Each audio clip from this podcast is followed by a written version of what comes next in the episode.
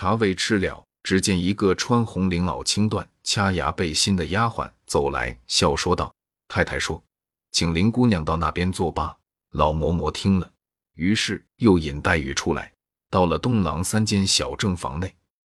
正房炕上横设一张炕桌，桌上垒着书籍茶具，靠东壁面西设着半旧的青缎靠背银枕。王夫人却坐在西边下手，一时半旧的青缎靠背坐入。见黛玉来了，便往东让。黛玉心中料定这是贾政之位。因见挨炕一溜三张椅子上也搭着半旧的檀木椅扶，黛玉便向椅上坐了。王夫人再次携她上炕，她方爱王夫人坐了。王夫人因说：“你舅舅今日斋戒去了，再见吧。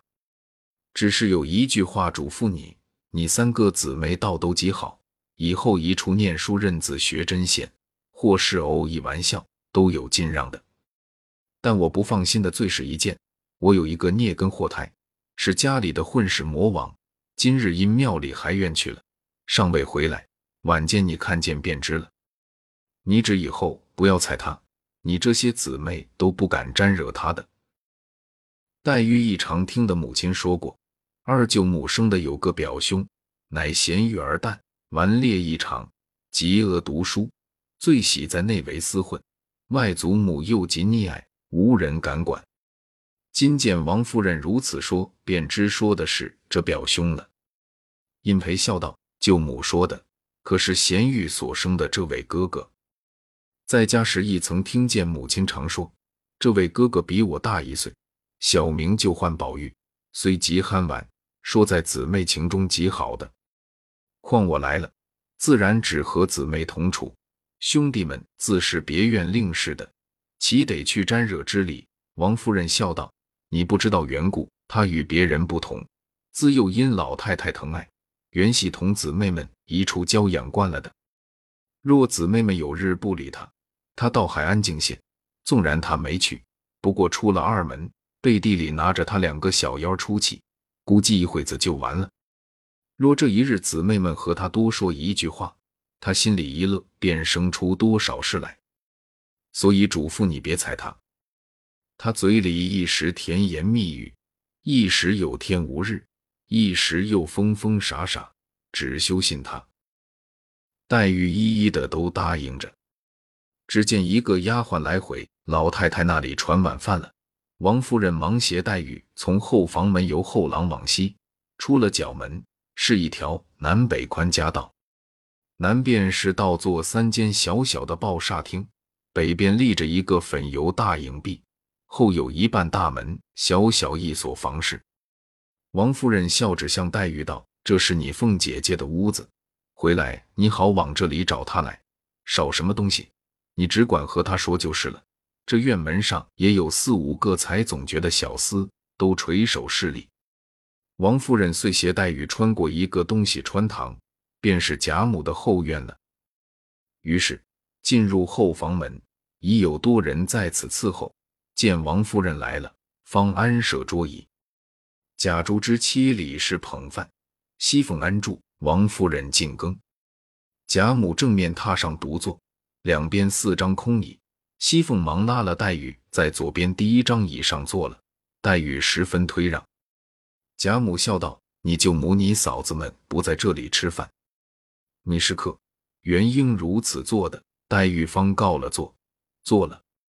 贾母命王夫人坐了，迎春姊妹三个告了座方上来，迎春便坐右手第一，探春左第二，惜春右第二。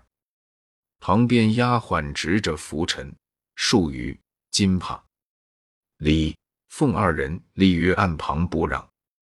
外间伺候之媳妇丫鬟虽多，却连一声咳嗽不闻。既然饭毕。各有丫鬟用小茶盘捧上茶来。当日林如海娇女以西服养身，云饭后无待饭里咽尽，过一时再吃茶，方不伤脾胃。金黛玉见了这里许多事情不合家中之事，不得不随的，少不得一一改过来，因而接了茶。早见人又捧过漱玉来，黛玉也照样漱了口，灌手臂，又捧上茶来。这方是吃的茶。贾母便说：“你们去吧，让我们自在说话。”王夫人听了，忙起身，又说了两句闲话，方引凤、李二人去了。贾母因问黛玉念何书，黛玉道：“只刚念了四书。”黛玉又问姊妹们读何书，贾母道：“读的是什么书？不过是认的两个字，不是睁眼的瞎子罢了。”一语未了，只听外面一阵脚步响，丫鬟进来笑道：“宝玉来了。”黛玉心中正疑惑着，这个宝玉不知是怎生个辈赖心人物，懵懂顽童，倒不见那蠢物也罢了。心中想着。忽见丫鬟话未报完，已进来了一位年轻的公子，头上戴着束发嵌宝紫金冠，齐眉勒着二龙抢珠金抹额，穿一件二色金百蝶穿花大红箭袖，束着五彩丝攒花结长穗宫绦，外罩石青起花八团窝缎排穗褂，蹬着青缎粉底小朝靴，面若中秋之月，色如春晓之花，鬓若刀裁。眉如墨画，面如桃瓣，目若秋波。虽目时而若笑，即嗔时而有情。项上金翅璎珞，又有一根五色丝绦，系着一块美玉。黛玉一见，便吃一大惊，心下想到：好生奇怪，倒像在那里见过一般，何等眼熟到如此？只见这宝玉向贾母请了安，贾母便命去见你娘来。宝玉急转身去了，一时回来，再看已换了冠带，头上周围一转的短发都结成小辫，红丝结束，共攒至顶中胎发，总编一根大辫，黑亮如漆，从顶至梢一串四颗大珠，用金八宝坠角，身上穿着银红撒花半旧大袄，仍旧戴着项圈。宝玉记名锁、护身符等物。下面半露松花撒花绫裤腿，锦边檀木袜，厚底大红鞋，越显得面如敷粉，唇若施脂，转盼多情，语言长笑，天然一段风骚，全在眉梢，平生万种情思，悉堆眼角。看其外貌，最是极好，却难知其底细。后人有《西江月》二词，批宝玉极洽，其词曰。无故寻仇觅恨，有时似傻如狂。纵然生得好皮囊，腹内原来草莽。潦倒不通事物，愚顽怕读文章。行为偏僻性乖张，那管世人诽谤。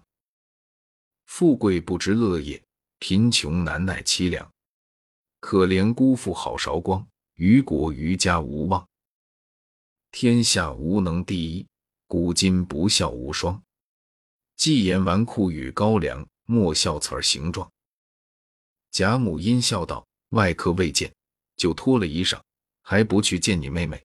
宝玉早已看见多了一个姊妹，便料定是林姑妈之女，忙来作揖。思见碧归坐，细看形容，与众个别，两弯似蹙非蹙卷烟眉，一双似喜非喜含情目，太生两夜之愁，娇袭一身之病。泪光点点，娇喘微微。娴静时如娇花照水，行动处似弱柳扶风。心较比干多一窍，病如西子胜三分。宝玉看罢，阴笑道：“这个妹妹我曾见过的。”贾母笑道：“可又是胡说！你又何曾见过她？”宝玉笑道：“虽然未曾见过她，然我看着面善，心里就算是旧相识。今日只做远别重逢。”意味为不可。贾母笑道：“更好，更好。若如此，更相和睦了。”宝玉便走进黛玉身边坐下，又细细打量一番，因问：“妹妹可曾读书？”黛玉道：“不曾读，只上了一年学，些许认得几个字。”宝玉又道：“妹妹尊名是那两个字？”黛玉便说了名。宝玉又问表字，黛玉道：“无字。”宝玉笑道。我送妹妹一妙字，莫若频频二字极妙。探春便问何出，宝玉道：古今人物通考上说，西方有实名带，可代画眉之墨。况这林妹妹眉间若蹙，用取这两个字，岂不两妙？探春笑道：“只恐又是你的杜撰。”宝玉笑道：“除四书外，杜撰的太多，偏指我是杜撰不成。”又问黛玉：“可也有玉没有？”众人不解其语。黛玉便忖度着：“因他有玉，故问我有也无。”因答道：“我没有那个。”想来那玉是一件罕物。岂能人人有的？宝玉听了，登时发作起痴狂病来，摘下那玉就狠命摔去，骂道：“什么罕物，连人之高低不择，还说通灵不通灵呢？我也不要这劳什子了。”吓得众人一拥争取食欲。贾母急得搂了宝玉道：“孽障，你生气要打骂人容易，何苦摔那命根子？”宝玉满面泪痕，气道。家里姐姐妹妹都没有，但我有。我说没去，如今来了这么一个神仙似的妹妹也没有，可知这不是个好东西。贾母忙哄他道：“你这妹妹原有这个来的，因你姑妈去世时舍不得你妹妹，无法处，遂将她的玉带了去了。一则全殉葬之礼，尽你妹妹之孝心；二则你姑妈之灵，亦可全作践了女儿之意。因此。”他只说没有这个，不便自己夸张之意。你如今怎比得他？还不好生慎重带上，仔细你娘知道了。说着，便向丫鬟手中接来，亲与他戴上。宝玉听如此说，想一想，大有情理，也就不生别论了。当下，奶娘来请问黛玉之房舍。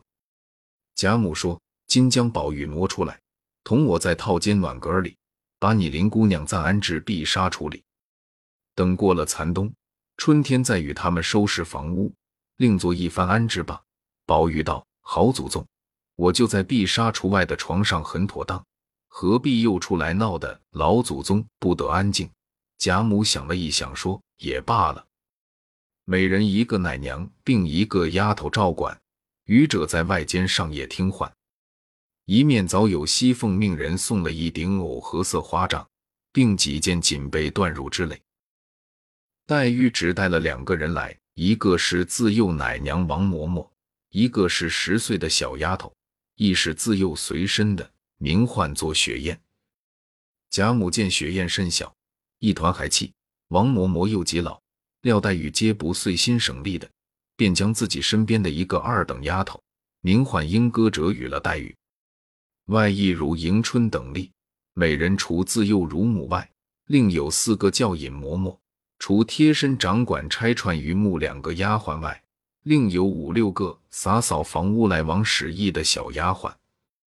当下，王嬷嬷与英歌陪侍黛玉在碧纱橱内，宝玉之乳母李嬷嬷，并大丫鬟名唤袭人者，陪侍在外面大床上。原来这袭人亦是贾母之婢，本名珍珠。贾母因溺爱宝玉，生恐宝玉之婢无竭力尽忠之人，素喜袭人心地纯良，恪尽职任，遂欲了宝玉。宝玉因知他本姓花，又曾见旧人诗句上有花气袭人之句，遂回名贾母，更名袭人。这袭人亦有些吃醋，服侍贾母时。心中眼中只有一个贾母，如今服侍宝玉，心中眼中又只有一个宝玉。只因宝玉性情乖僻，每每归见宝玉，心中着实忧郁。是晚，宝玉李嬷嬷已睡了，他见里面黛玉和莺歌犹未安息，他自卸了妆，悄悄进来，笑问姑娘怎么还不安息？黛玉忙让姐姐请坐，袭人在床沿上坐了。莺歌笑道：“林姑娘正在这里伤心，自己淌眼抹泪的说：‘今儿才来，就惹出你家哥儿的狂病。倘或摔坏了那玉，岂不是因我之过？因此便伤心。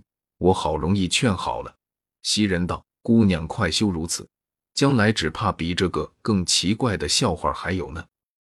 若为他这种行止，你多心伤感，只怕你伤感不了呢。